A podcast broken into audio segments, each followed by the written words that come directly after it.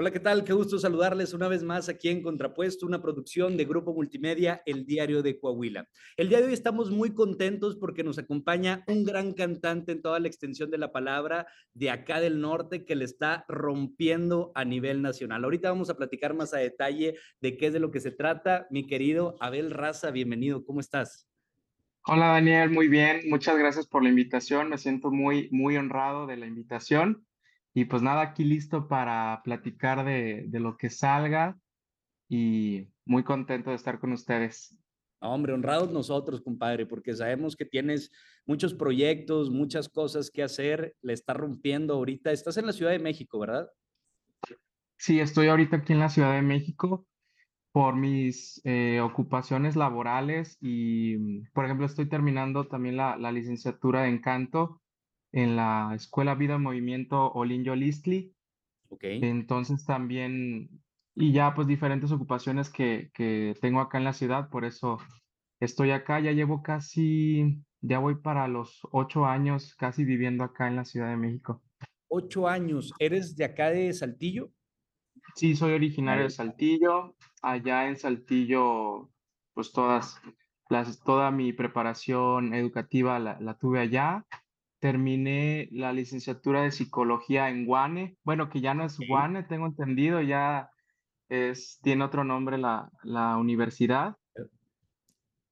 Em, y también en la escuela de música de, de, la UAC estuve ahí casi tres años.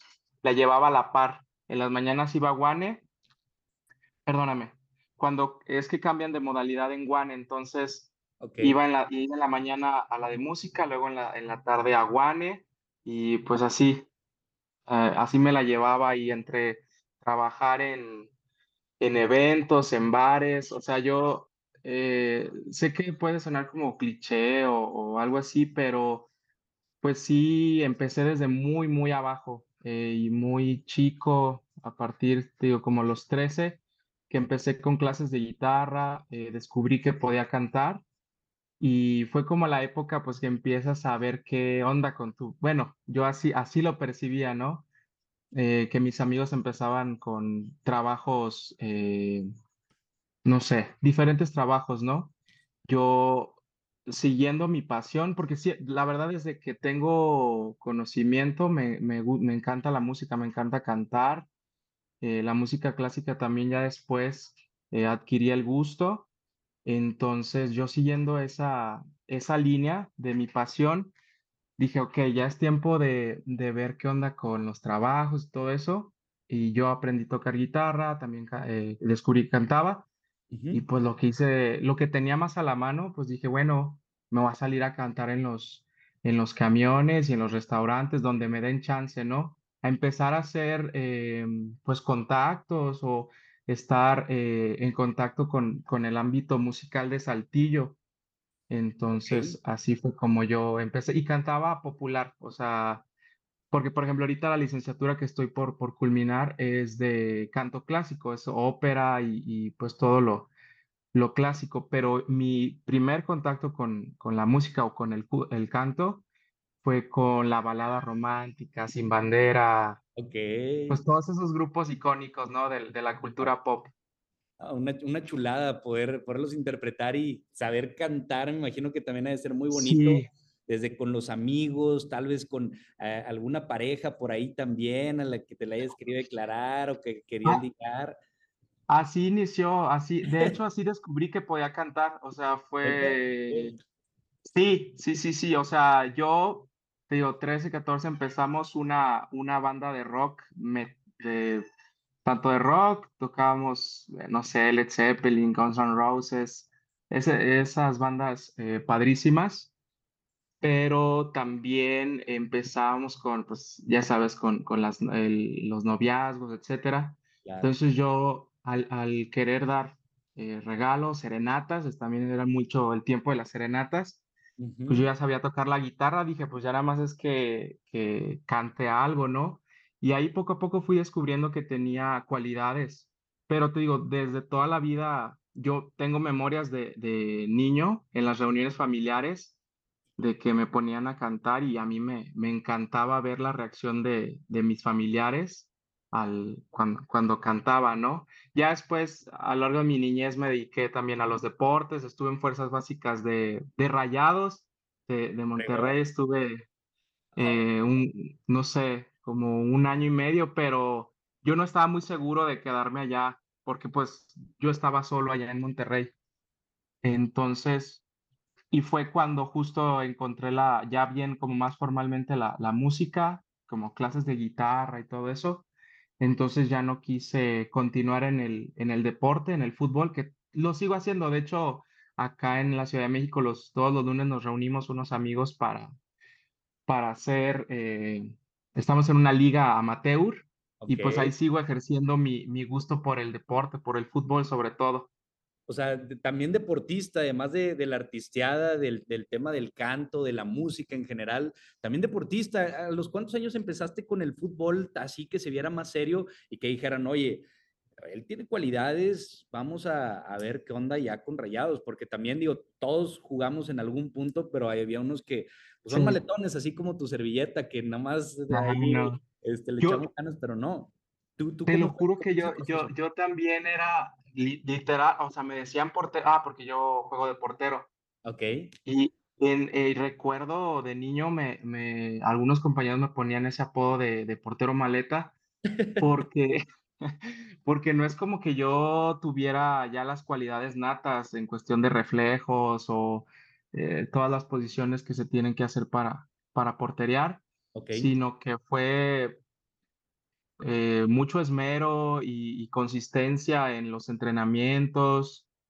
Pues sí, estarle insistiendo. Eh, en, fue como a partir, o sea, yo empecé igual en, en, el fútbol llanero.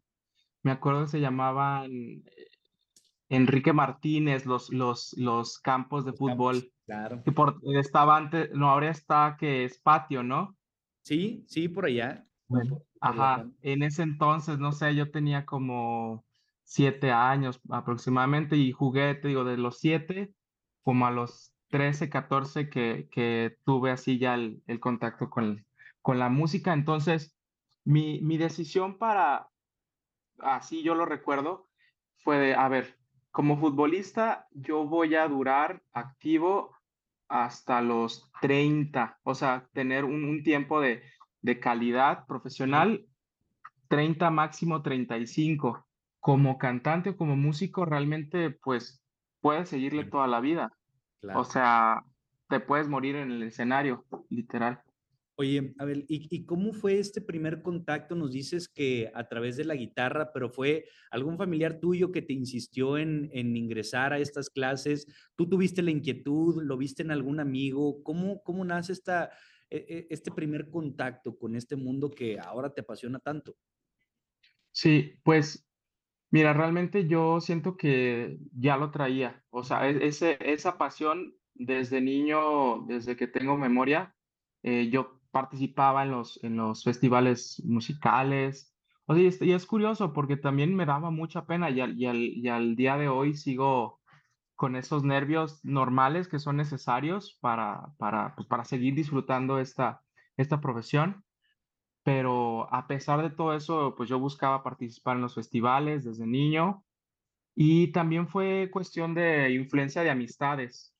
Eh, en ese entonces, eh, las amistades que tenía en, la, en mi pubertad, en la niñez, eh, nos gustaba mucho de, de bandas de rock y todo lo que, lo que fuera musical. Entonces dijimos, oigan, pues vamos a armar una banda, somos, el número de amigos era uh, el adecuado para formar una banda, entonces ya cada quien, a ver, tú qué vas a, a, tocar, ¿no? No, que yo el bajo, no, que la batería. Y yo siempre supe que la guitarra, o sea, no sé, también era un instrumento eh, que siempre me, me llamó la atención, pero te digo, como hasta los 13 fue que, que ya me decidía de que, a ver, bueno, ¿qué onda? Vamos a comprarla, vamos a tomar clases de música. Mi mamá yo eh, en Saltillo vive mi, mi madre y mi hermano, que son mi, mi familia nuclear. Ok. Y te digo, gracias a Dios, ella siempre me, me apoyó eh, en mis decisiones. Yo siento que también como ella veía la, la, mi seguridad de que, pues, a esto, esto, esto es lo que quiero hacer, Entonces, digo, ella me compró mi primer guitarra, mi segunda guitarra también. Las clases ella me las, me las patrocinaba. Eh, muchas, muchas cosas que, que hasta el día de hoy estoy súper agradecido con ella. Y, y pues eso. Ay, Así, es, es poder contar con ese apoyo de, de nuestro principal núcleo, que es la familia, el poder sentir ese respaldo, el órale, mijo, yo te compro tu guitarra, órale, mijo, váyase a las clases, aquí yo, usted no se preocupe, y que te vean florecer y que aparte lo aproveches de esa manera porque nunca sabemos y pueden estar cultivando una verdadera pasión para, para los hijos, algo que les llene el corazón, que además se puedan profesionalizar también en, en la materia como es tu caso. Lo que me lleva a la siguiente sí, pregunta. Abel, tú estabas sí. eh, con, con tus amigos, con el grupo, 13, 14 años, tocaban y luego con la racita y demás. ¿En qué momento decides quererte profesionalizar en este, en este ámbito? Y te lo pregunto también si fue sencillo tomar la decisión, porque muchas veces existe también el tabú, ¿no? Que, de que no, hombre, ¿cómo los músicos? Y que claro que no, y mejor otra carrera. ¿Cómo fue esto y por qué también empatarla con, con psicología? Pues eh, yo creo que el, el- el momento decisivo fue, te digo, ya yo ya estaba tocando en, en, en camiones, ya, pues es que a veces también existe como ese cliché, ¿no? Que yo admiro tanto y, y lo sigo siendo, porque cada oportunidad que tengo eh, eh, que sale, tocar en la calle, en eventos de todo tipo, o sea, desde Bellas Artes hasta el Parque España o donde se pueda, ¿no? Porque, porque me apasiona, es, es lo que, es lo que me llena y realmente donde estés, donde te presentes, pues tienes que darlo lo mejor de ti y no desmeritar ningún escenario, ¿no? Claro. Pero recuerdo que fue como por esa época que yo ya, ya generaba dinero eh, con, con, con lo que hacía y, y eso que no iniciaba aún una, una preparación seria. Em, me gustaría como contarte esta anécdota, Sí, que creo que ahí fue donde cambió así totalmente. Me acuerdo que fue un domingo eh, y yo estaba muy indeciso si salirme a tocar a, a un restaurante. eh, a- y, y ya, pues total, me decidí, fui en ese restaurante me encontré a Cornelio Cepeda, que es el, el- no sé si actualmente sigue siendo el, el director del Teatro de la Ciudad, creo que sí, que, que le mando muchos saludos y, y claro. constantemente hablo con él y te digo, estoy muy agradecido porque ya fui a tocar, canté y él me, me llama a su mesa y me, me empieza, o sea, a entrevistar, ¿no? Oye, que estás estudiando, te veo posibilidades en, en la cuestión del canto, del de lo musical, déjame te recomiendo con un pianista, un coach eh, que se llama Alejandro Reyes, que es el, el director de la compañía de ópera de, de Coahuila actualmente. Y entonces, en, ahí es donde yo digo, sí, o sea, esto es lo que, lo que quiero hacer ya que me contacta con Alejandro, me escucha, le, le agrada mi, mi instrumento vocal eh, y me invita a pertenecer al, al taller de ópera Armando Fuentes Aguirre, que está ahí en, en Radio Concierto. Entonces ahí estuve casi cinco años eh, participando en galas de ópera, recitales, etcétera, y, mi preparación seria como, como cantante. Entonces, a partir de ese encuentro con, con Cornelio, eh, como que cambia todo y ya le doy una seriedad mayor a, a- a mi ejercicio artístico, ¿no? Em, y luego, otro dato curioso es que en Saltillo cada año, no, ya creo que ya no se ha hecho, pero se hace el Encuentro Internacional de Ópera, que es hecho por eh, la maestra Teresa Rodríguez, con quien sigo tomando clases acá en la Olin Yolistli. Por, también por eso decidí ingresar a esta escuela de música, porque ella, ella da clases ahí y es reconocida internacionalmente por ser una coach impresionante, un músico pianista impresionante. Entonces, en esa conversación también que tuve con Cornelio esa mañana, me dice, oye, tengo una amiga en México que estoy seguro que si te escucha le, le va a gustar mucho tu trabajo y, y pues busca nuevos horizontes, ¿no? E- Es desde entonces, desde entonces estaba esa, como esa posibilidad. Entonces, eh, se me hace muy bonito todo eso porque o sea, cómo pequeñas acciones fueron, eh, me fueron encaminando hacia, hacia darle más seriedad a, a mi cuestión artística, ¿no? Entonces, de hecho, yo me vine aquí a la Ciudad de México porque ingresé a un taller de ópera que, donde, donde participaba la maestra Teresa Rodríguez Beba.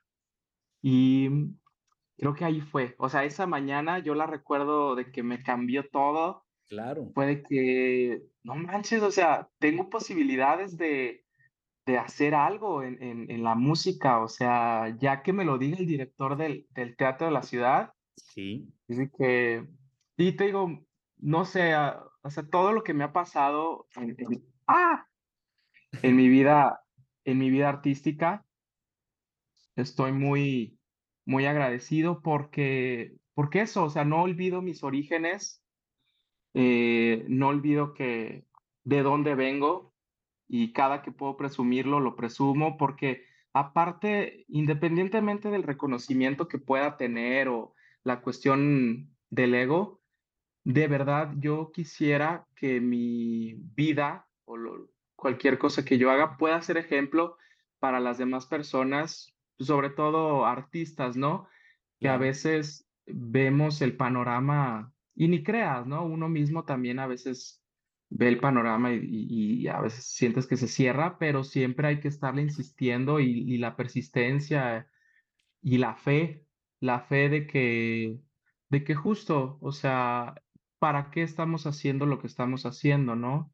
Yo no pienso tanto, ay, sí, es que quiero ser famoso, quiero ser un gran cantante para, para que todos me reconozcan y que todos coreen mi nombre, sino, oye, es que si lo logras, vas a ser un testimonio súper importante para todas las generaciones, para los jóvenes de Saltillo, para los jóvenes de México, para, o sea, no, no hay límites, ¿no? Entonces, decir, oye, este chavo viene desde literal así, se salió, decidió salirse a, tocar solito, eh, a, a, buscar oportunidades y sí se puede, o sea, porque luego mucho, eh, muchas personas piensan, no, es que tienes que tener contactos, es que tienes que tener dinero, es que para ser artista solamente eh, las personas de clase alta. Y yo soy el ejemplo vivo de que no, o sea, yo vengo de una familia clase media, mi mamá trabajaba, eh, nunca nos faltó nada a mí y a mi hermano. Eh, te digo, no puedo decir que era rico ni, ni, ni pobre, o sea, clase media, pero pues tampoco era como, ay, sí, te voy a pagar tus clases de, no sé, muy caras o así, lo que se pudo, me apoyaron y todo es cuestión de fe, de ganas, y porque te digo, tampoco es como que desde el inicio yo hace poco vi unos videos míos eh, y me escucho y digo, pues tampoco sonaba como que iba a ser así la voz de, de México. O sea, por lo menos en, en, ese entonces eran mis inicios, así total, mis, yo creo que llevaba una semana ya eh, coordinando tocar la guitarra y, cantando. Entonces, eh, yo busco también, me, me, interesa mucho eso, o sea, que, que todo lo que haga sea un testimonio y, y pueda ser una inspiración para, para pues todas las personas que lo, que lo necesiten, porque así como yo quiero serlo, pues muchos cantantes lo fueron también para mí, ¿no? Y lo siguen siendo, lo siguen siendo. No, qué, qué interesante historia y qué bonitos mensajes nos acabas de, de dar con, con estas palabras. Primero, porque dicen por ahí que tu camino, aunque tú no lo busques, al final te encuentra. Y creo que fue algo de lo que pasó contigo eh, cuando fuiste tú a tocar y que en ese restaurante tú no ibas obviamente con la expectativa de a quién me voy a encontrar el día de hoy y aquí lo voy a deslumbrar. No, simplemente ibas a hacer algo que venías haciendo recurrentemente y que eso también hay que destacarlo, porque muchas veces solo queremos que pase como ese momento cumbre, pero necesitamos pasar por todo, todo el otro proceso que nos está preparando para que cuando llegue esa oportunidad y que coincida que esté alguien ahí que te pueda dar un empujón, pues tú te puedas desarrollar de una, de una buena manera. Entonces es, es claro. proceso y qué fregón, la neta, o sea, sí, sí, eh, sí está de locura que, que, justo te lo hayas topado ahí, que te haya dicho y que te haya impulsado y que te haya reafirmado aparte que, pues, que estás hecho para esto y que te haya contactado sí. gente que que te haya ayudado. Y lo segundo que también me llamó mucho la atención es esta pregunta de por qué haces lo que haces, porque generalmente eh, los seres humanos actuamos desde el ego, desde el es que quiero que me vean, quiero que me reconozcan, quiero el aplauso, quiero, quiero estar acá arriba y no nos damos cuenta de cómo podemos impactar con nuestra vida, con nuestro ejemplo a los demás, a que más personas cumplen y luchen por sus sueños. Entonces, eh, enhorabuena, Abel, la neta está, está muy fregón. Muchas gracias. Y, y, después de ahí, ya es cuando te vas a, a México, todavía te quedas aquí, aquí más tiempo en, en Saltillo. Mm, me quedo, o sea, participo en el primer encuentro internacional de ópera artescénica, eh, que fue, tengo entendido, como en el 2012. Desde ahí, pues ya, ya me escucha la maestra Teresa Rodríguez, eh, ve cualidades en mí también, pero no es hasta 2014 que ya me, me dice de que, oye, se van a abrir audiciones próxima, próximamente para el taller de ópera Sibam, que es, que es en la Ciudad de México. Me gustaría que fueras a audicionar a ver, a ver si pues, chicle y pega, ¿no? Claro. Eh, porque ahí eh, cruzaron, y de hecho hace, ¿qué será? Como dos semanas fuimos a, a cantarle a, a la directora de, de, ese taller de ópera que se llama Pepita Serrano, que pertenece a de las familias más ricas de, de México. Ella era uno de sus proyectos, o sea, yo voy a hacer un taller de ópera para jóvenes cantantes de, sobre todo de ópera, ¿no? De popular no, no, no había, digo, por eso también muchos años, o la mayoría de años, me dediqué a, a mi preparación vocal como, como cantante de ópera pero pues también seguía cantando baladas y en cada oportunidad no, dejaba de tocar en, lugares y donde se pudiera, ¿no? Em, entonces voy a, a, este, a esta audición en Sibam, vine aquí a la Ciudad de México, eh, quedo seleccionado para el segundo, eh, para, o sea, para el siguiente año que era 2015. Okay. Eh, sí, paso, paso la audición pero ahí el problema es que yo estaba, me faltaba un semestre para terminar la carrera de psicología allá en Saltillo. Ok. Entonces, si yo entraba al, al, taller de ópera, implicaría que iba a dejar a medias, bueno, no a medias, ¿no? Ya me faltaba un semestre para terminarla. Aparte ya te has aventado un buen rato ahí, ya era... Sí, ya, y, y te digo, no me desagradaba, al contrario, o sea, porque también muchos piensan, no, pues que una carrera alterna, ¿no? Por si, sí, sí lo planeé así, de que dije, bueno, voy a estudiar psicología por si en la música se ponen las cosas difíciles, pues ya tengo esta otra carrera que puedo, no sé, en cualquier cosa la puedo, eh, recursos humanos, claro. Eh, también como maestro, terapeuta, etcétera, ¿no? Pero me gustó mucho cursarla. Eh, también maestros maravillosos que tuve ahí en Guane, o sea, unas inminencias en, en, en, las materias, muy, muy chido. Aprendí mucho. Y como dices, como, como decías, realmente todo el proceso que hemos llevado, toda nuestra preparación, todo lo que pasó, fue perfecto para, para las personas que somos hoy en día. Y, y a veces no te das cuenta, o sea, cuando haces las cosas, ¿para qué te van a servir, no? En, en un futuro. Y en mi caso, haber cursado la carrera de psicología fue me ayudó mucho en cuestión de la interpretación.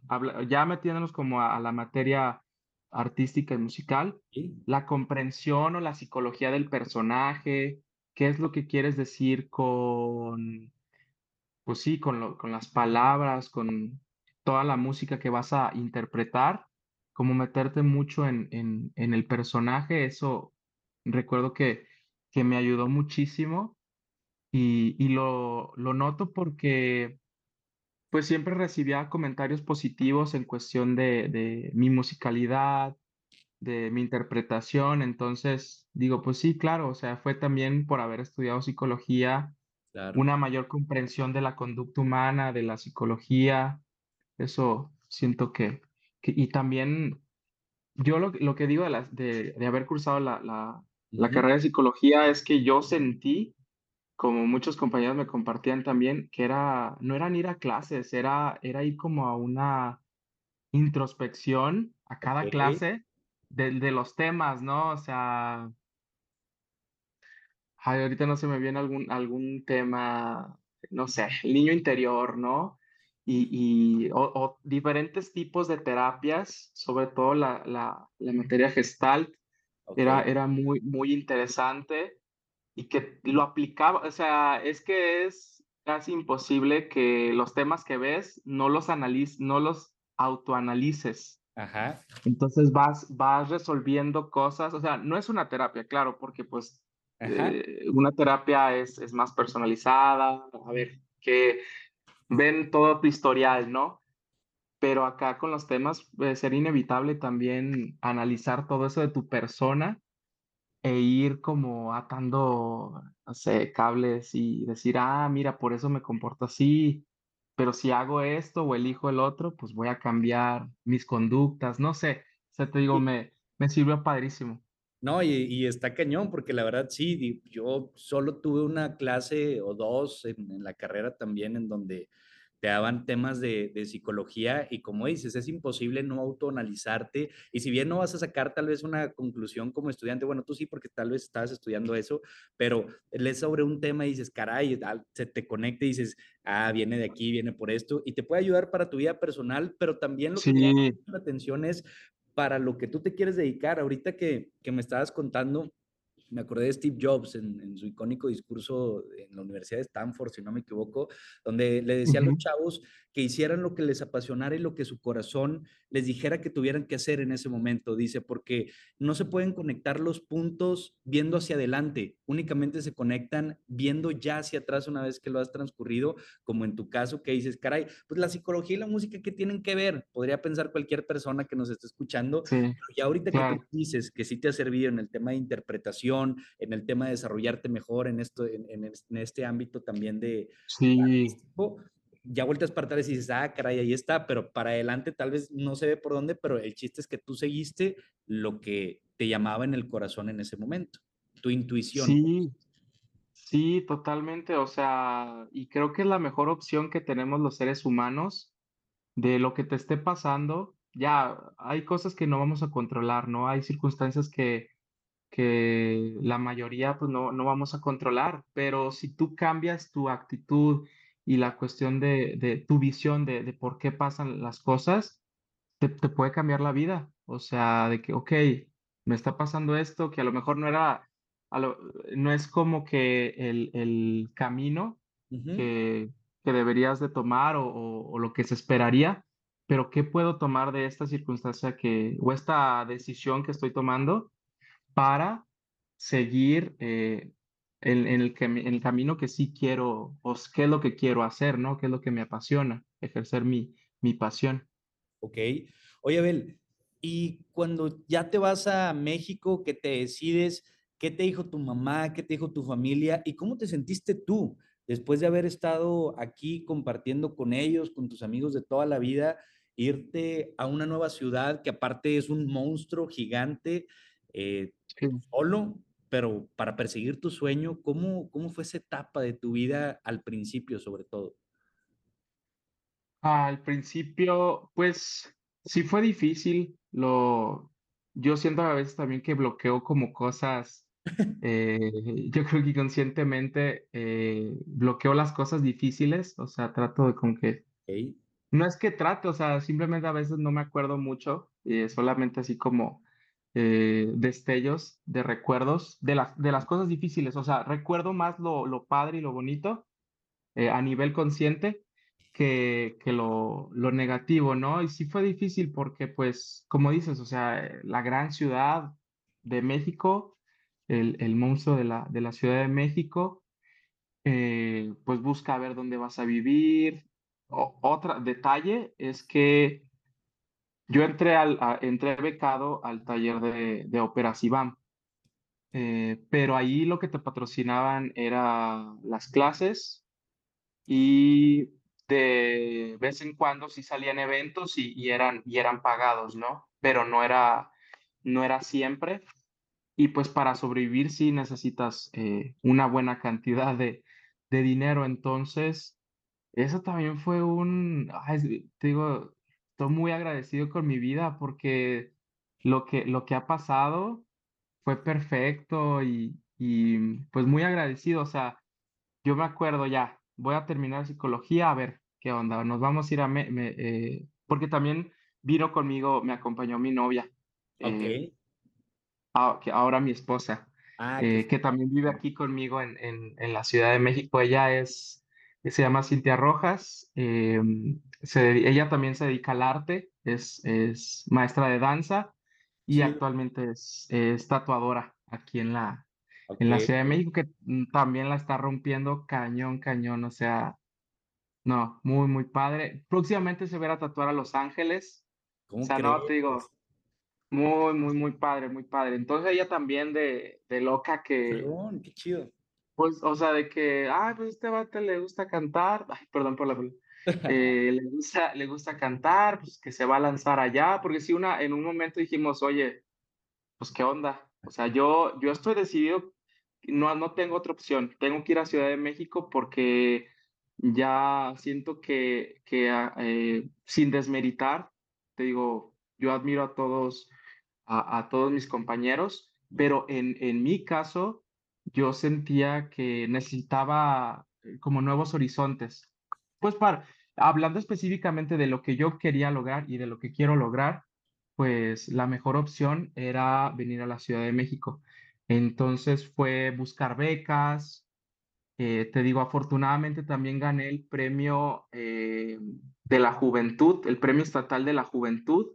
Entonces ahí, que fue el año, creo que 2016, 2017 también, eso fue una liviane eh, enorme. Sí, fue una buena cantidad. luego, no sé, fui a cada secretaría que se me ocurría, la de cultura, en, en la de trabajo también me dieron un, un monto de apoyo, porque pues yo llevaba mi carta de aceptación en el taller, ¿no? Le digo, ¿sabes qué? Voy, a, voy acá a este taller de ópera, en, ah, se me olvidó decirte, en este taller, pues estuvieron, y, y sí, estuvieron porque ya está inactivo el, el, taller, pero los mejores cantantes de ópera de, pues de México y, y hasta de, del mundo. No sé, por poner un ejemplo, pues yo el, el, el como mi ídolo, y lo sigue siendo, que es Rolando Villazón, es un cantante de, de ópera, eh, originario de la Ciudad de México, y él estuvo ahí, entonces yo tenía ese referente de que, o sea, Rolando Villazón fue parte de ese taller, o sea, yo que vaya a formar parte también de ese taller, era así de que, pues, padrísimo, ¿no? Entonces te digo, a, a Secretaría de Cultura, de Trabajo, a donde pudiera, yo llevaba mi carta y de que con lo que puedas, o sea, si puedes con un camión, si puedes con lo que puedas. Y te digo, ahí ahorré y pude sobrevivir el primer año. Y pues así me fui haciendo después. Eh, el primer año eh, logramos sobrevivir con lo del premio estatal y también con apoyos que, que, que, o becas que, que solicitaba, ¿no? Que eso también estoy muy agradecido con, con el, el, el estado de Coahuila porque pues, en mi caso sí hubo apoyo, ajá, sí. O sea, cuando, cuando lo solicité y después que lo volví a solicitar, yo, yo también, que no, que no era, no recibí una respuesta positiva, pues yo también lo, lo entiendo porque pues hay que darle prioridad a todos, o bueno, oportunidad más bien. Entonces, yo cuando metía otro, otro proyecto o así, pues entiendo que a veces hay otros eh, proyectos a los cuales se tienen que apoyar y pues bueno, yo ya recibí en, en su momento, tampoco podemos, vivir de, de, de, apoyos, ¿no? Em, eso fue el primer año. El segundo, luego ganamos, eh, mi esposo y yo, el PECDA, eh, que es igual un programa para creadores. Ok. Eh, o sea, te digo, padrísimo porque y me acuerdo ese día, iba pensando que, bueno, voy a, ¿cómo le hago, no? Para, para seguir eh, sobreviviendo y, y continuar mi preparación, porque pues ahorita, por los horarios que tenía en el taller, ahí duré tres años en Sibam. Por los horarios que tenía en Sibam, no me permitía tampoco como, como tomar un trabajo porque un día las clases podían ser a las 8 de la mañana y al siguiente día a las 7 de la, de la tarde, entonces pues no, no había como mucha posibilidad. Entonces eh, supe del PEGDA, PEGDA Coahuila, y ya pues lo... Aparte a mí me gusta mucho la, la yo creo que también lo, lo, eso fue por la, por la carrera de psicología, la cuestión de la redacción, de, de la eh, generación de proyectos. Entonces yo estaba emocionado de hacer un proyecto y a ver cómo lo voy a enfocar. Eh, no sé, todo eso de la, de la redacción y la realización de proyectos me, me gusta mucho. Entonces dije, pues mi, mi, mi esposa también es artista, pues vamos a hacer dos proyectos, cada quien enfocados en su área. Ella es eh, maestra de danza y hace arte circense, o sea, es, cirquera. Entonces, toda esa, la cuestión de, de, danza aérea, todo, todo ese ejercicio artístico también es de su área. Entonces dije, es algo llamativo, hacemos los dos cada quien su proyecto y pues quedamos los dos seleccionados el mismo año. Y pues con eso otro añito más sin preocuparnos eh, por sobrevivir acá en, en, la Ciudad de México, ¿no? Y, y, poder estar tranquilos en, en, nuestra preparación, que siento que como artistas es de lo más importante. O sea, yo a veces platico con compañeros y así, y realmente que es el, es el pilar de un artista, su preparación, y, y también es súper importante que nunca dejamos de prepararnos, o sea, o por lo menos en, en, en el área de, de, música, una semana que dejes de estudiar, te, te oxidas. Bueno, tampoco, pero sí eh, la preparación tiene que ser constante, diaria, y pues así.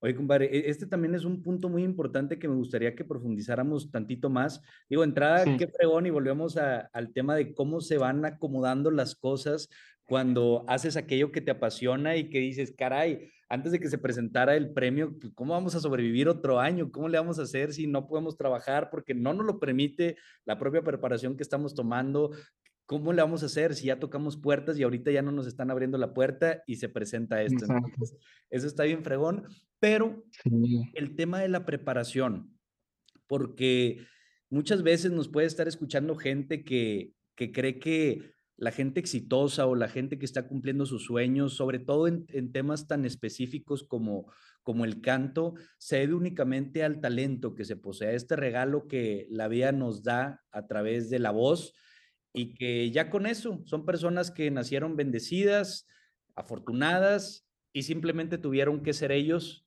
pararse, ponerse un micrófono y, y, alcanzar sus metas. Cuando no es así, requiere de mucha preparación, de mucho sacrificio, de mucha disciplina. Platícanos de cómo es este proceso de la preparación que, que, tú has estado teniendo en estos centros, aproximadamente cuánto tiempo le has dedicado, le tuviste que dedicar en su momento y le sigues dedicando el día de hoy para poder estar en donde estás. Sí, pues, pues como te digo, eh, yo he descubierto que lo más importante es la, es la preparación, la disciplina, la consistencia en, en el estudio, en, en el mejoramiento de, de nuestro instrumento, de nuestro ejercicio artístico. Siento que es lo, lo más importante porque eso te da la seguridad de pararte en un escenario y más cuando son cosas difíciles de cantar, o sea, es, hay cosas que no se cantan y me lo dijeron muchos maestros porque te digo, pasé por cinco artescénicas que son los encuentros que se hacen en, en, en Saltillo, se hacían cada verano y ahí maestros de, de, todo el mundo, o sea, de Estados Unidos, de Europa, entonces, y que fueron unos, y que siguen siendo, son unos, unos masters en, en la música, y ellos nos, nos insistían mucho en que la preparación era lo más, lo más importante y que sobre todo en el canto no puedes fiarte de tus cualidades, de tus, perdóname, tus facultades eh, vocales, porque Aquí, en la, sobre todo en la ópera, es un camino que lo ves a largo plazo, a muy largo plazo. O sea, te digo, se dice que la voz del tenor, pues a los 50 es cuando está en su, en su, en su punto, en su mero punto de, maduración, etcétera. Entonces, eh, ya así con las, con las, las diferentes tesituras, ¿no? Pero sí, la, la preparación es lo más importante porque en cierto momento las facultades ya no te van a, ya no te van a responder. Ya aquí es cuestión de, hablamos de una técnica vocal y una técnica en, en, en todos los ámbitos que tiene que ver con el canto, ¿no? Entonces, a través de mis maestros, porque fíjate que yo, yo cuando inicié en la, en la música y también porque fue algo muy empírico em, al inicio, yo decía, no, ¿para qué? Yo lo veía como un, como, como falta de confianza en uno mismo o algo así que yo voy a necesitar clases, pues si no, y esto es, algo que ya no traigo, ya, ¿para clases? Sí, y, también yo lo que, lo que tenía pendiente era eh, como perder eh, la naturalidad de, del instrumento. Ya cuando metes, yo, esa es la percepción que yo tenía, ¿no? hoy, pues ya tengo un pensamiento totalmente diferente, pero decía, es que si le meto maestros, como que me van a obligar a hacer cosas que van a hacer que pierda ciertas cualidades en, en, en, en la voz que siento que pasa, no sé, con algunos, algunas personalidades que su canto es muy característico, que a lo mejor si un maestro de canto les dijera, no, es que el vibrato trata de que sea como más consistente, esas notas lisas no las hagas, pero pues es que esa es la, la personalidad de su canto, eso, eso es lo que los caracteriza. En esos casos, pues, pues se, respeta, ¿no? Pero aún así, las personas que se, eh, ¿cómo te diré? O, los artistas que tú dices, ah, pues es que suena que, que lo hace como muy natural. Yo estoy casi seguro que hay también una preparación muy intensa en, en todos los, la, la cuestión de la, de la técnica vocal. Entonces, sí, mi, la, la preparación es, es em, a fuerza. O sea, y te digo, hasta el día de hoy, yo estoy seguro que las pocas cosas eh, que, que, o las, las, pocas o muchas que hemos logrado que, y seguimos en el camino, son por eso, por la, la consistencia, eh, la disciplina, la fe. La fe ah, no, no es un mensaje religioso ni para nada, pero si tú crees en ti mismo y tú, aunque esté pasando lo que esté pasando, pero si tú tienes esa fe en ti mismo de que es que yo tengo algo importante para, para, dar, para dar al mundo, ¿no? Eh, es lo que te levanta a hacer esas cosas que dan mucha flojera todos los días, ¿no? De que ahí voy otra vez a, a, vocalizar o a estudiar mis partituras o a estudiar las canciones o a practicar mi instrumento, que también es muy importante eh, estar practicando la guitarra. Entonces, cuando descubre, o sea, te hace un clic de que, oye, es que entre más me preparo y entre más me meto, y, es algo muy padre porque te metes en eso, en la preparación, en el estudio, en todos los ámbitos, ¿no? También la cuestión de, personal, de una, una búsqueda de resolución personal, eh, acompañada de la preparación eh, profesional de, del canto, etcétera. Eh, casualmente suceden cosas, oportunidades, te hablan de no sé dónde, ah, oye, es que te escuché en este lugar y sabes que me gustó mucho, eh, ¿cómo ves? Sí, o sea, también esta oportunidad del, del, programa Veo cómo cantas, eh, los videos que mandé, porque mandé uno eh, cantando pop, que es con lo que yo inicié, y otro cantando ópera. Bueno, que era como pop ópera, como tipo Andrea Bocelli. Ok. Eso, entonces estoy seguro que los, los del casting, al ver que, que tenía esas dos opciones, pues es también llamativo y, trato de hacerlo lo mejor que puedo con la preparación que tengo. Y te lo digo porque las, ahora que he estado viendo los, las emisiones del, del, en Estados Unidos se estrenó el 6 de agosto. Aquí en México, eh, eh, yo tenía entendido que también se estrenaba, que fue el 20 de agosto, pero me, eh, me avisaron que cambió el orden de, de los episodios, entonces con certeza no sé cuándo se estrena aquí en México, pero los programas que he visto del 20 de agosto a la fecha, los cantantes, eh, Porque bueno, si quieres ahorita platicamos como la dinámica del programa. No, es que justo nada más para, para dar un pequeño contexto para, para que nos estén escuchando, veo cómo cantas es el nuevo programa hitazo de, de Televisa ahora que se terminó La Casa de los Famosos con la victoria de la Betty. Eh, comienza, Sí, comienza este nuevo proyecto que como tú lo mencionas, viene de Estados Unidos, lo adaptan aquí, aquí a México y cuéntanos ahora sí, por favor, este, de qué trata, cómo está y cómo, cómo llegaste tú ahí, porque digo, eh, está fregón que se pasa en, en cadena nacional, pero que incluso se ve de forma internacional por el alcance que, que, que tiene, que tiene la televisora. Sí, sí, totalmente. Y sobre todo en, en- también en redes sociales.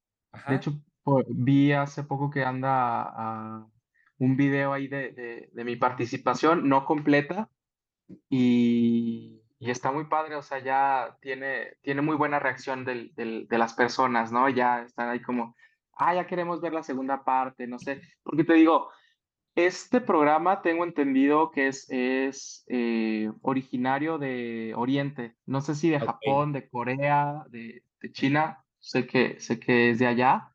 Y ya se estrenó eh, o se, se implementó en España. eh, no sé si en algún país de Europa también. Y en Estados Unidos y en México. En Estados Unidos y México es la misma, es la misma emisión. O sea, son los mismos. Lo grabamos en Televisa San Ángel. Y de ahí se manda eh, para, para, para Estados Unidos. Sí, en Univisión. Eh, de hecho, el, el, el, el episodio donde participo, que fue el estreno en Estados Unidos el 6 de agosto, ahí ya está subido en la plataforma de, de Univisión, pero es un rollo porque si quieres verlo aquí de México, tienes que cambiar como tus datos VPN para, para poder ver contenido de Estados Unidos. Ajá, yo lo que he visto pues es por, por material que me ha enviado eh, familiares y amigos que tengo allá que tuvieron la oportunidad de verlo y me enviaron así videos y pues muy, muy padre. Oye, ¿cómo fue Em, para ti todo el proceso? pues fue muy emocionante, em, sorpresivo, sobre, yo diría que sorpresivo, porque yo desde, desde que tuve ya un contacto serio con la música, que fue como a partir de los 13 años, eh, Y desde niño, la, la verdad, yo recuerdo los domingos en casa de mi abuela viendo la academia, viendo, pues sí, en ese entonces era mucho la academia, que veía a, a- a los participantes cantar y el público y, y ver la reacción de mi familia, ¿no? También cómo, cómo se picaba y les emocionaba y, y, y pues obviamente a mí también, ¿no? Entonces te digo, desde entonces yo tengo memorias de que algún día me gustaría estar ahí, ¿no? O sea, pues sí, participar en, en algún programa de canto y, poder tener una buena reacción de, de todo quien me escuchara, ¿no? Entonces, te digo, estuve desde los 13 hasta, no sé, yo creo que los 22. Ho- Hoy tengo 28 años. Hasta los 22 estuve así. Cada que salía alguna convocatoria que me enteraba, pues iba, ¿no? En lo que lo permitía mis, pues mi preparación y mis, mis ejercicios artísticos, ¿no?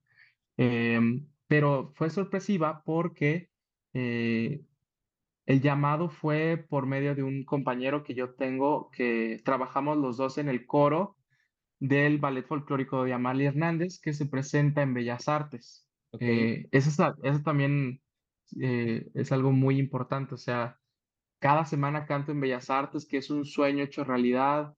Eh, ya han venido familia a, po- a- a poder acompañarme en las funciones ahí en, en Bellas Artes. Te digo, estamos de, de base los miércoles y los domingos eh, en, ocasionalmente. Entonces un compañero de ahí me dijo, oye, me llegó una convocatoria que están buscando un tenor para un programa de televisión. Así me lo dijo, o sea, me lo dijo a las 2 de la, de la tarde y me dijo, oye, y, la, y ya cier- o sea, dejan de recibir eh, postulaciones hasta las 5 de la, de la tarde. Entonces, pues también, y fíjate, o sea, sí pensé, dije, nada, pues, mm, luego estoy tan lleno de, de ocupaciones o así, digo, ay, ¿para qué otra más? Mejor no. Pero no sé, o sea, ya que me dijo programa de televisión, dije, Sí, a ver, a ver. Sí, me agrada. Sí, sí, sí, vale la pena, sí. Eh, entonces, pues ya mandé mi material. Eh, de ahí fueron, en total fueron como cuatro filtros, entre que mandaba más videos, fotos, eh, entrevistas, y ya digo, como, como, cuatro filtros hasta que ya me dijeron, oye, ya estás dentro del programa,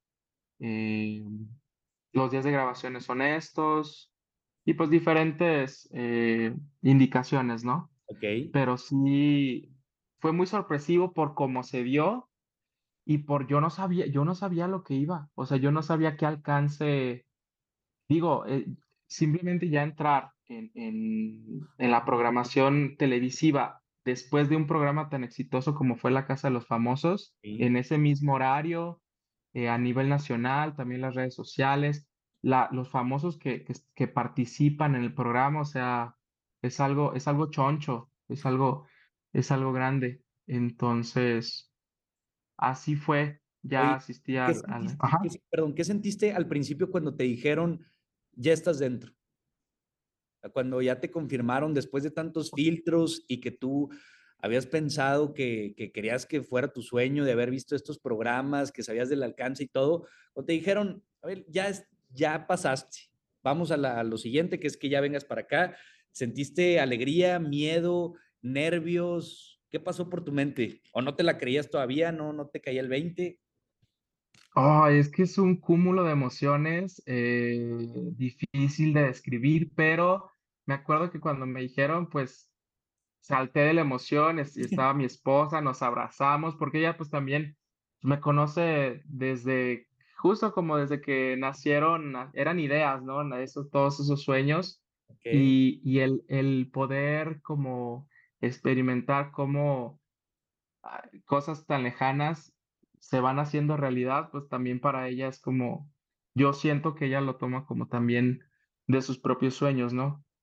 Entonces, no, pues saltamos. En esa ocasión no, no lloré, ya después, ya en el, el, programa, por cierto, es que no quiero hacer spoilers, pero ciertas circunstancias que pasaron en el programa positivas, o sea, que, que eran para mí, que yo siempre, siento que la, la, vida me sorprende y me da de más. Eh, pues ahí sí lloré, así de la emoción de que no podía creerlo, o sea, de que no puedo creer que esté. Sí, tienes que verlo, es que me vas a comprender por qué te digo esto. Pero te digo, no quiero hacer spoilers, digo, pues sí, no me gustaría, mejor que esperen cuando salga aquí en México claro. y, y, y, puedan entender a lo, que, a lo que me refiero. Entonces, porque, o sea, no, ni, ni, de chiste me pasaba lo que, lo, las cosas que me pasaron, como pasaron. Sea, yo pensé que iba a ser algo como más sencillo, como Sí, como algo muy, muy sencillo, pero realmente ya estando ahí, es, es una producción tan grande, haces tantas cosas. Sí, es algo, y así te lo hacen sentir, es, y es lo bonito también. O sea que es algo muy importante. Eh, sí, sí, no, y es que lo, no necesita, no necesitan decírtelo. O sea, tú ves toda la producción que hay detrás de, de eso tanto dinero invertido, o sea, cada detalle, cada mínimo detalle está cuidado. Oye, Entonces, y viste eso, cuando ya viste la producción, que tenías también la incertidumbre de, oye, a ver, ¿cómo va a funcionar esto? Que tal vez no te habían dicho, bueno, por lo que me estás eh, comentando, des despuésito que dijeron, ya estás dentro, ya entras ahí a San Ángel, ¿verdad? Sí, Televisa San Ángel, sí. E, entras ahí a San Ángel y, y ahora, ¿qué pasa por, por tu mente? ¿Cómo, ¿Cómo, cómo reaccionaste cuando ya viste que la cuestión era en serio y que ibas a aparecer y que ibas a estar enfrente de también de tantos personajes tan importantes, que tanta gente te iba a estar viendo, que tu talento iba a estar eh, disponible, expuesto para, para tantas personas? ¿Qué pasó ahí? Pues eh, otro dato curioso es que no, no nos decían quiénes iban a estar, o sea, entonces eso también le daba un, un sentimiento también impresionante de quiénes van a estar, o sea, es que puede ser quien sea, o sea, literal. Digo, ahorita pues ya, como ya salió al aire también aquí en, en, en México, pues ya podemos decir, está Ricardo Montaner, José Eduardo Derbez, Natalia Telles, Erika Buenfil. El programa pasado estuvo Mar Chaparro. No, están, hay, famosos eh, que están participando o que son parte de, la producción. Pues increíble. Entonces, pero al, al inicio en la grabación no, pues que se hacen como ensayos. No, no vas directo ya a, a, lo mero bueno, ¿no? Es como progresivo, ¿no? La, ensayos, luego prueba de, vestuario, maquillaje, eh, ensayos sin el vestuario, ensayo con el vestuario, etcétera, ¿no? Entonces, muy emocionado, súper afortunado que me sentí, me sigo sintiendo, o sea, en, en éxtasis total, sí.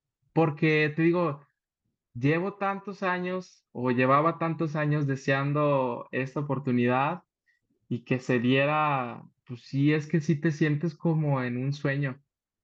Porque luego también, conforme va pasando el tiempo, pues a veces dices, no, pues a lo mejor no va a pasar o... Claro.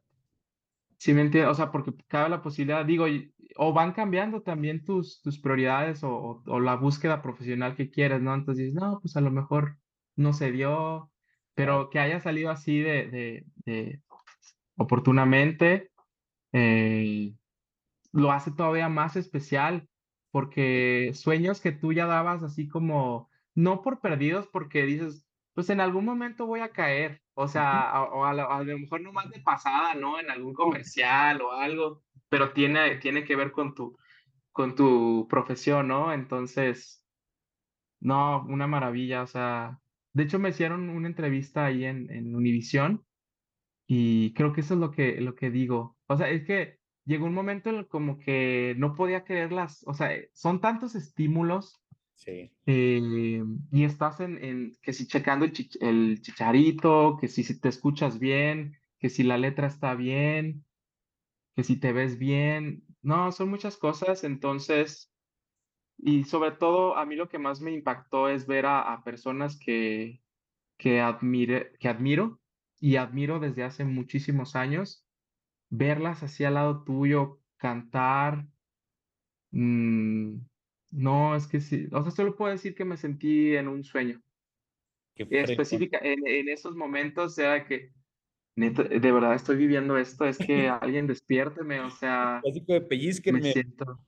Sí, y te digo, eso fue lo que dije en la entrevista que, que me hicieron ahí en la, en, en Univisión, que fue para Univisión.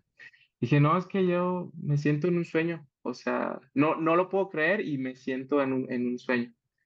Y creo que eso, eso podría describir a grandes rasgos lo que, como mi experiencia. También, fíjate, yo me planteaba de que, oye, cuando suceda eh, que vayas a aparecer en un programa años atrás, ¿no? ¿Cómo lo vas a afrontar? Porque justo, o sea, te está viendo todo, o sea, sí puede ser que te esté viendo todo México, ¿no? O sea, así, así, así lo vemos, ¿no? Lo, lo queremos ver.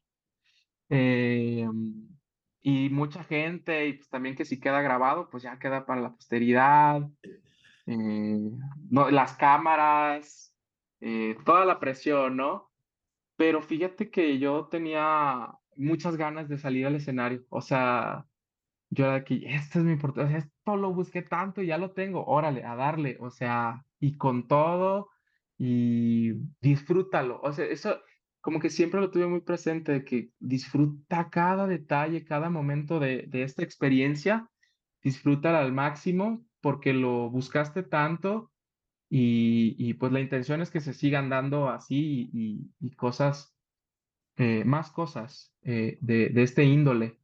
Entonces es de que disfrútalo mucho y, y trata de sentirte como un pez en el agua. Yo traté también de enfocarme mucho eso, o sea, que se vea que estoy, que estaba cómodo, que, pues sacar, tratar de sacar a, a, a relucir, pues, mi preparación, no sé, mi, mi amor por la música, eso fue lo que traté de enfocarme. No, qué fregón, compadre, de verdad que, que sí nos llena de muchísimo orgullo. Ya queremos verlo y más con lo que, con lo que nos acabas de decir, con lo que nos estás comentando para, para, para poder apreciar todos esos momentos y que como tú mencionas, al final de cuentas, esto que al final era un sueño se materializó, sí también jugaron estas situaciones externas o imprevistas que tal vez tú no, no habías contemplado, pero tampoco es obra únicamente de, de la casualidad, sino que es un resultado de toda tu preparación, de todo tu esfuerzo, de todo lo que tú estuviste haciendo durante años para que al final esto se pudiera lograr y que también cuando llegara a este punto tú estuvieras lo suficientemente preparado para lo que me dijiste que es disfrutarlo, disfrutar el escenario, disfrutar lo que tú estabas haciendo, porque si no estuvieras preparado, también te ponen ahí enfrente y, me imagino que baila, o sea, te terminas mal porque pues, la situación no es, eh, no, no, se acomoda, o sea, la, la, presión que se puede llegar a sentir con lo preparado que tú también te puedes llegar a sentir. Y ahí es donde, donde muchas veces también traiciona, pero qué fregón, qué gusto que, que le estés rompiendo así, que, que estés ahí y eso, que lo hayas disfrutado y que hayas podido externar tu talento en, en, ese escenario y que hayas podido vivir el sueño, porque eso se trata. Hay una frase que también me gusta mucho que dice que los sueños que se trabajan se cumplen. Yo sé que a veces hay, hay factores que están fuera de nuestras manos, pero la gran mayoría de las veces, si tú haces lo que te toca tarde o temprano, tal vez no de la forma en la que lo esperabas, ni cómo lo esperabas, ni con quién lo esperabas, pero se da. La, la vida, la vida premia ese, esos esfuerzos, esos sacrificios y esa constancia que, que es... Sin duda alguna. Sí, o sea, de hecho, te digo, en este presente mi pensamiento también va mucho o trato de enfocarme en la preparación, o sea, porque eh, lo, también lo que percibí es que ya en esos niveles, eh, no, las cosas no suceden por casualidad, o sea, suceden porque hay una preparación y para afrontar la presión que tienes que afrontar, el, lo que espera la gente o el público de ti en cuestión de, de, de tu producto artístico, tiene que ser de primer nivel y eso solo se logra preparándote y preparándote y preparándote. Y sí es algo que, que mm, no lo he escuchado mucho, eh, afortunadamente, eh, hacia mi persona, pero sí en comentarios de compañeros o así, que a veces desmeritan eh, como que los éxitos o, logros de otros, de otros compañeros. Pues, ah, es que tuvo suerte, ah, es que está acomodado, ay, es que, no, pues sí, es que está, no sé, cualquier cosa que se te ocurra, ¿no? Pero realmente, por lo menos en mi caso, es, ha sido por, por disciplina, yo lo considero, eh, trabajo, o sea, yo me acuerdo desde Guane que después de los ensayos, en, en, varias ocasiones yo me quedaba a vocalizar o a seguir estudiando, o que de Guane me tenía que ir caminando a, a mi casa y era una hora de, de trayecto yo me iba con los guiones que tenía que estudiar o las canciones, las iba escuchando, repasando, practicando mi material, o sea, que tampoco ha sido por, ay, sí, que me llegue las, las oportunidades, y tampoco sí, tratando de no caer en, en, un egocentrismo de, ay, sí, yo soy lo que, eh, el mero mero. No, realmente todos podemos ser lo que queramos ser. Entonces, no hay alguien más afortunado que otro, o sea, solamente, claro, hay circunstancias, como, como lo decía al principio, hay circunstancias que pueden suceder en la vida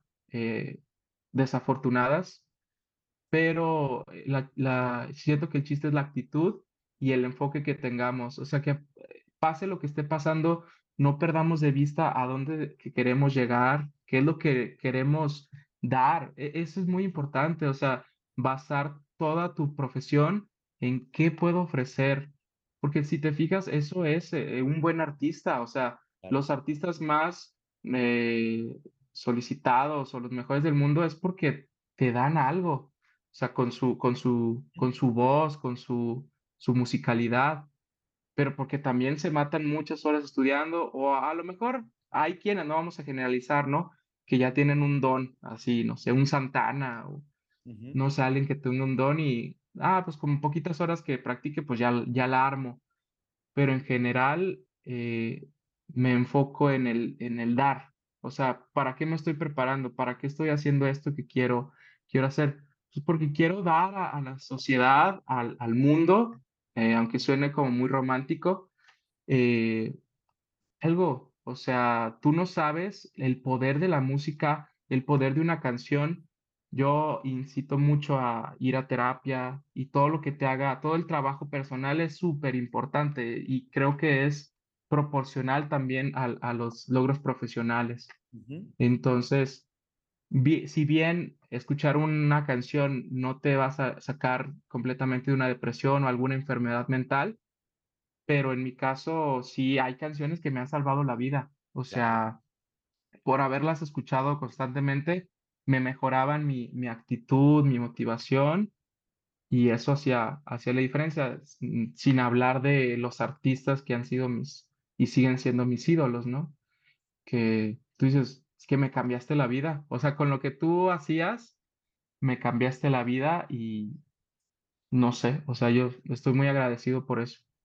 Y concuerdo completamente contigo, Abel. Primero, en el sentido de que para la gente es más fácil desde la comodidad y la complacencia que genera el no intentar las cosas, señalar y decir, no, es que esa persona le está yendo bien simplemente porque fue afortunada en esto, porque se le dio el don, porque es más fácil eso que afrontar la realidad de, caray, yo no estoy trabajando lo suficiente, o no me estoy esforzando lo suficiente, o no me estoy preparando como lo tengo que hacer para poder alcanzar esos sueños que tengo. Entonces, eh, es más fácil sentarme y decir, caray, pues yo no, no lo pude hacer. Entonces, si la otra persona lo puede hacer es porque hubo una varita mágica que le facilitó el poder alcanzar eh, esos sueños sin saber todo el trabajo que hay detrás. Por supuesto que existen estas excepciones que tú ya nos mencionabas, pero en la generalidad el sudor, el trabajo, el esfuerzo van antes de, los éxitos y se requiere de muchísimo. No todas las personas tampoco están dispuestas a, darlo, a entregar todo lo que se tiene que dar para,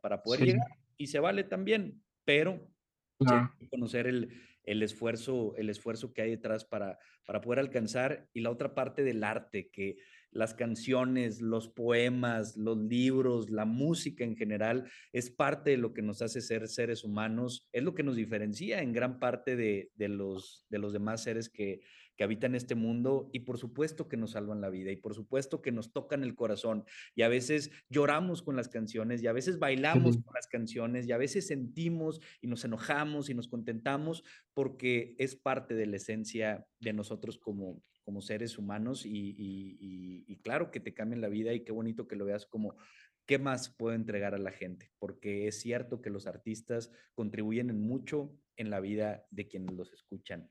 Oye, mi querido, a, ver, tenemos que comenzar a cerrar, pero antes me gustaría preguntarte, yéndonos a un futuro, sabemos que muchas cosas pasan siempre, muchas para bien, otras que no teníamos planeadas.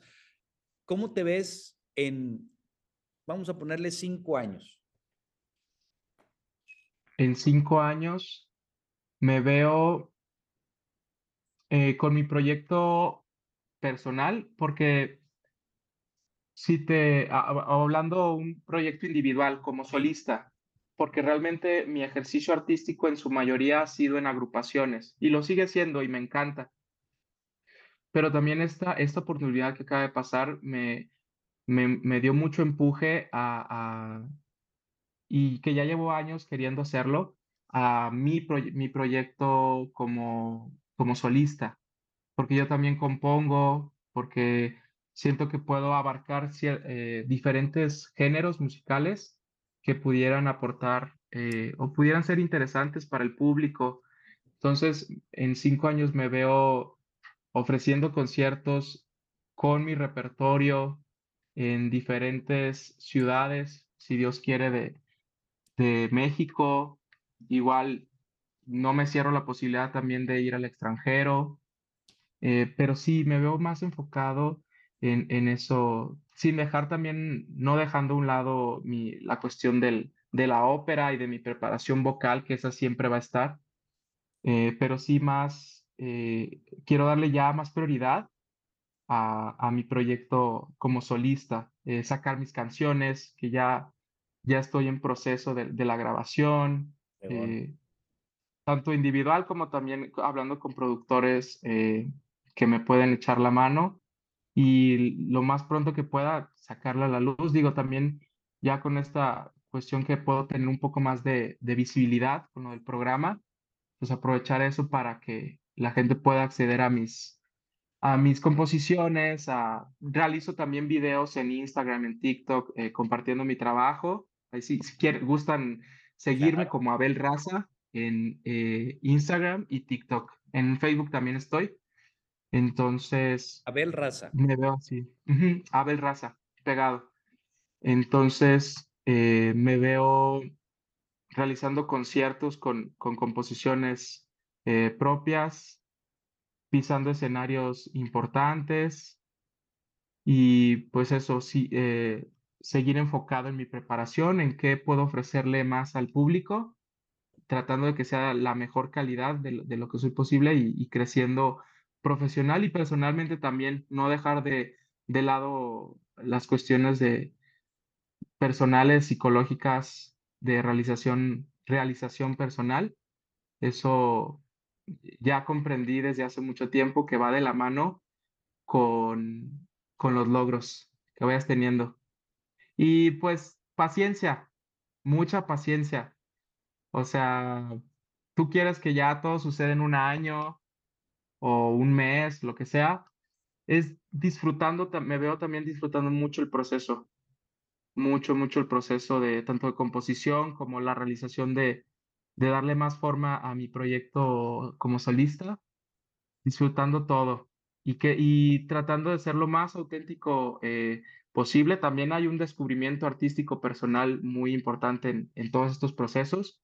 Entonces, eso, quiero como darles algo, eh, eh, ¿cómo se dice? Pues sí, especial a, a las personas, algo diferente o algo que se vea muy interno, especial. Ay, que estamos seguros que así será y qué padre lo que nos mencionas de, aprovechar el, proceso, disfrutar el proceso que podamos llegar a tener y qué increíble, estamos seguros que vas a alcanzar todos tus sueños, todas tus metas y más. Durante la plática nos estuviste comentando la importancia que es tener fe en uno mismo. Y es que si tú no crees en ti, muy probablemente nadie más lo va a hacer. Entonces tú primero tienes que creer en ti, en tus sueños y lo que tienes para ofrecer al mundo, pero no siempre es sencillo, Abel. De repente llegan momentos en los que la vida te golpea y te puedes ir para abajo. ¿Alguna vez te pasó momentos en los que hayas dudado de ti o siempre has tenido esta fe muy fortalecida?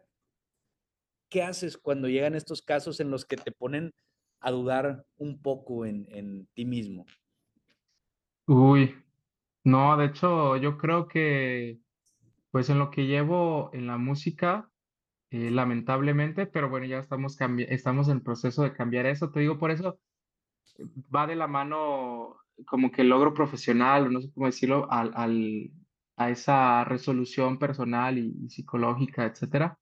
Pero no, la mayoría de las veces, o sea, tenía el sueño, el sueño siempre ha estado, o sea, el sueño siempre ha estado y como que tengo muy claro qué es lo que, lo que quiero o las posibilidades que quiero lograr, porque al igual que me emociona eh, mi proyecto eh, como solista eh, y en los diferentes géneros, pues también me encanta cantar en grupos, en, en, ensambles vocales, en coros, en ser corista, en, en ensambles, te digo, me, me encanta. esos son mis sueños, no nada más. No puedo decir que es uno solo, o sea, son, como que tiene sus variantes y, que afortunadamente y gracias a Dios, pues todos en, se han ido logrando.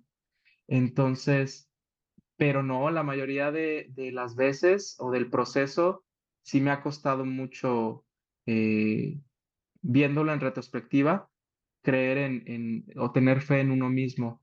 Eh, afortunadamente, también en ese proceso, pues he tenido personas, eh, mi familia, eh, mi esposa, que, que me ha animado cuando, sí, justo cuando se terminó Sibam, en, en, acá en la Ciudad de México se terminó el taller, pues eh, fue un tiempo de, de, incertidumbre, porque no había en ese momento otra actividad eh, artística la cual me atara acá a, a México. Entonces, un tiempo me regresé, nos regresamos a Saltillo.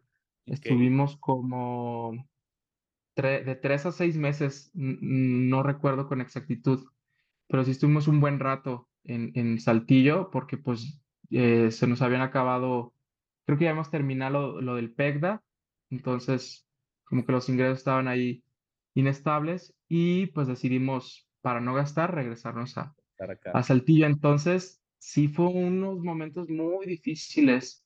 O sea, creo que de los que recuerdo esos fueron los, los más difíciles porque no encontraba el camino. Eh, regresarme a Saltillo en ese momento yo lo vi como un fracaso. Eh, igual, sin desmeritar a, a, la ciudad que tanto amo, la verdad, y la extraño. O sea, hasta el día de hoy, cada que me voy, voy de vacaciones, eh, me echo mi lloradita así en el camino porque me duele mucho, me duele mucho dejar, dejar Saltillo. Entonces, pero yo en ese momento sí lo vi así porque dije, es que estaba como arrancando, estaba encontrando cosas y se deshace este, esta plataforma y pues no veo, por lo, o sea, había posibilidades, pero no, no en ese momento, porque después ya, después audicioné para varios ensambles y, quedé y por eso regresamos a la Ciudad de México.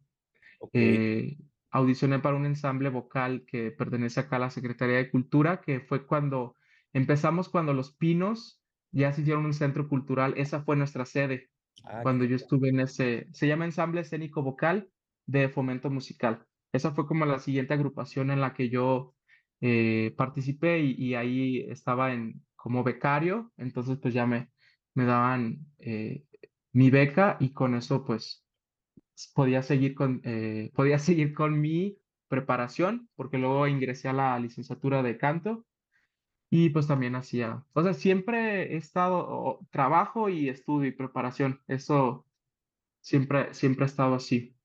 Entonces, sí fue un momento, esos momentos, yo me acuerdo que fueron muy, muy pesados, o sea, porque aparte era de cierta manera, yo me acuerdo que me obligaba, eh, no sé, iba a la Casa de la Cultura, solicitaba espacio en la, en la Casa de la Cultura ya en, en, Saltillo para irme yo a vocalizar, o sea, no tenía un sentido de que, ah, es que voy a cantar esto el próximo mes, ah, es que voy a tener este concierto en dos meses, o sea, como que no había un rumbo, pero yo decía, pero sí, tengo que seguir preparándome, tengo que seguir, no me puedo rendir, o sea, en lo que tenga en mis manos, yo, yo lo voy a hacer, ¿no? Entonces, pues ya estando allá en ese tiempo formé otra banda, tocamos en varios lugares, pero ya algo más, porque cuando, cuando fueron mis inicios, pues estabas en una etapa muy de exploración. Sí, claro musical y así, no. De hecho, no, no había canto, o sea, con eso te digo todo. O sea, la banda,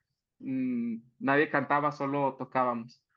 Pero ya en esta que, que, que formamos con, con unos amigos, eh, Eduardo Terán, baterista de Saltillo, que le mando también muchos saludos. Eh, formamos ahí una banda eh, y tocamos en varias, en varias partes. Entonces eso también fue de que, ah, muy, muy, otra realización yo lo sentí porque siempre quise tener una banda, pero ya como más formal, ¿no? De, tocar en lugares y, y así. Pero sí fueron momentos muy de incertidumbre y que no veías el rumbo. Esos son los momentos más difíciles cuando, y siento que todos los pasamos, ¿no? Cuando no ves, no ves el camino, no ves claro, no, no hay claridad en, en, en la visión, pero eh, lo que te salva es que yo así lo puedo visualizar en el fondo sigue esa esencia, ese sueño que te mueve, o sea que yo así lo siento y te digo, aunque suene romántico, pero yo siento que estoy aquí para, e, e, eso siento que sea mi misión, o sea, en la música, porque te digo, todo lo que tenga que ver con la música yo lo, me, me encanta, y de todos los géneros, ¿no?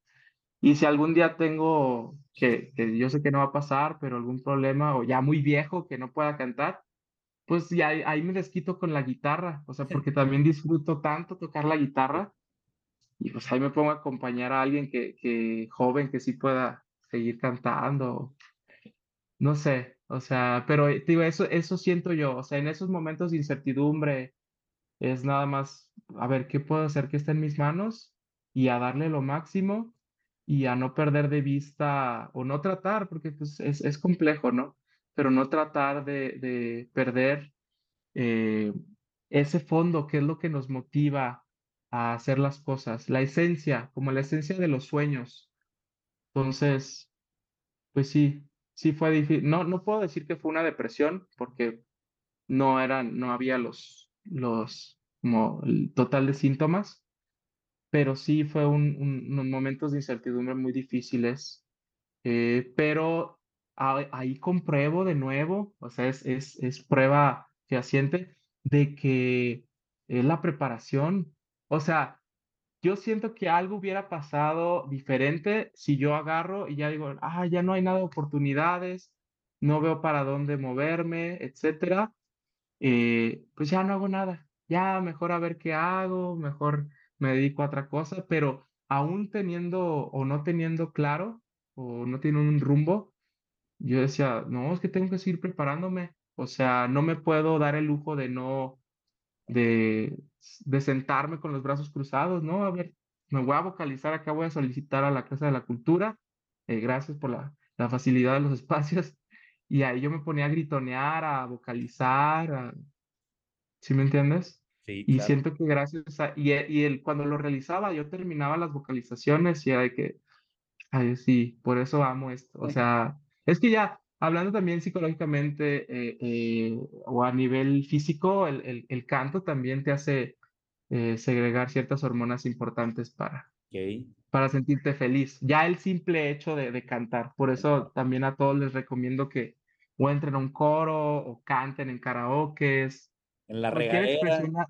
sí, en la regadera, o sea, todo, todo momento es bueno para cantar y, y realmente toda expresión artística es muy buena para, para todos. Alguien que nos esté escuchando que cante horrible, así como yo, eh, ¿tiene alguna esperanza de, de, de medio entonar? Obviamente, tal vez no, no profesional, así como tú, pero he perdido que, que se escuche bonito ahí para echarse un palomazo de repente en, en, en una rocola. O sea, ¿se, se puede trabajar a ese punto el instrumento vocal que, que tenemos? Sí, totalmente. Y yo te digo, yo siento que yo soy prueba de eso. O sea, sí tengo las facultades, eh, pero como te decía hace ratito que veía unos videos de mis inicios Ajá. y pues tampoco es como que sea, ya se viera ahí de que, oh, ya la, la, la gran voz. Ha, la- ha sido trabajo, preparación, eh, pero sí está la, la facultad.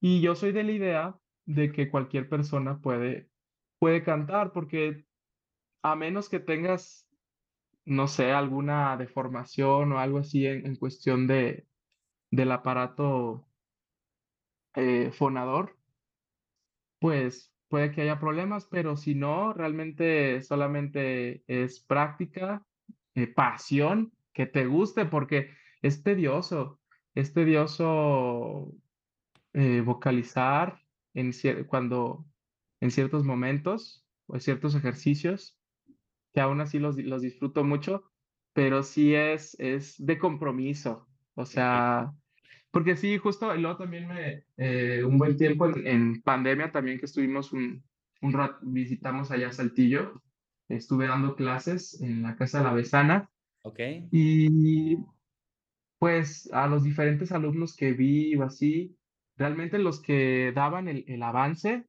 eran los, los que realmente más interés mostraban y pues pasión, que Claro. creo que así lo pudiera ver, sí, como pasión, porque sí es, es tedioso, eh, sobre todo al inicio. Ok. Ya después lo vas, ya sientes un, eh, vas sintiendo más dominio, pero aún así nunca se termina de perfeccionar. Hasta los, hasta los más grandes nunca terminan de, perfeccionarlo. Abel Raza, te agradecemos muchísimo que nos, que nos hayas acompañado, que nos hayas platicado un poco más acerca de ti, de dónde viene esta pasión, de todo tu trabajo, de lo que estás haciendo, de tus éxitos, de tus proyectos. Ha sido eh, muy nutritiva esta plática en lo personal, entonces te agradecemos, te agradecemos mucho que nos haya regalado de tu tiempo para, para poderte conocer más y te agradecemos también bastante por, por acompañarnos y te deseamos todos los éxitos, que sabemos que los vas a seguir teniendo y quedamos a la espera de que ya se estrene ese capítulo, compadre, para también Sí, ahí, ahí seguirte echando todas las porras. No, muchísimas gracias a ustedes por la, te lo digo, por la invitación. Me siento honrado con esta invitación y de verdad espero que a todos eh, los oyentes pueda ser un buen, un buen episodio que los motive. Digo, porque también eso es mi, ah, como mi empuje o, mi, mi razón. Eh, de alguna manera, ser una prueba de que las cosas se pueden hacer. No necesitamos eh, tener eh, condiciones privilegiadas para realizar nuestros sueños.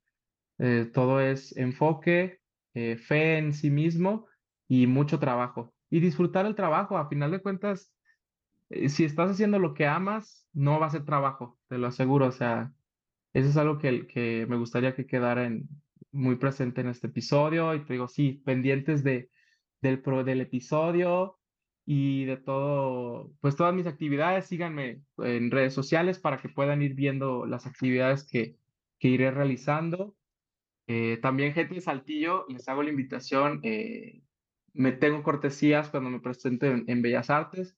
Entonces, yo siempre que sé que, que va, que viene personas de Saltillo, eh, pues los invito a sus, sus cortesías para que puedan vivir esa experiencia del, del ballet folclórico de Amalia Hernández y pues nada, que lo disfruten, eh, estén pendientes de mis redes para cuando voy a sacar mis, mis composiciones, mi, mi proyecto como solista y pues eso. Por supuesto, carnal, ya tienes de perdido a la primera persona que te va a tomar la palabra con eso de las cortesías para, para irte a ver por allá. Y sí, claro que, sí. que siempre estamos al pendiente aquí de, de tus redes sociales para ver todo lo que estás haciendo, todos los proyectos que están ya ahorita y todos los que están también por venir. De nueva cuenta, muchísimas gracias y que sigan siempre los éxitos, querido Abel. Igualmente, te agradezco mucho, Daniel. Y gracias a toda la gente que nos estuvo escuchando aquí en Contrapuesto, una producción de Grupo Multimedia, el Diario de Coahuila. Vayan a las redes sociales de Abel, Abel Raza, para que puedan ver todo lo que está haciendo, todo lo que va a hacer y le puedan dar seguimiento. Es muy fregón ver a gente de aquí, de nuestro querido Saltillork, rompiéndola así como, está haciendo Abel. Gracias, cuídense mucho, nos vemos, nos escuchamos en la próxima. Bye, muchas gracias.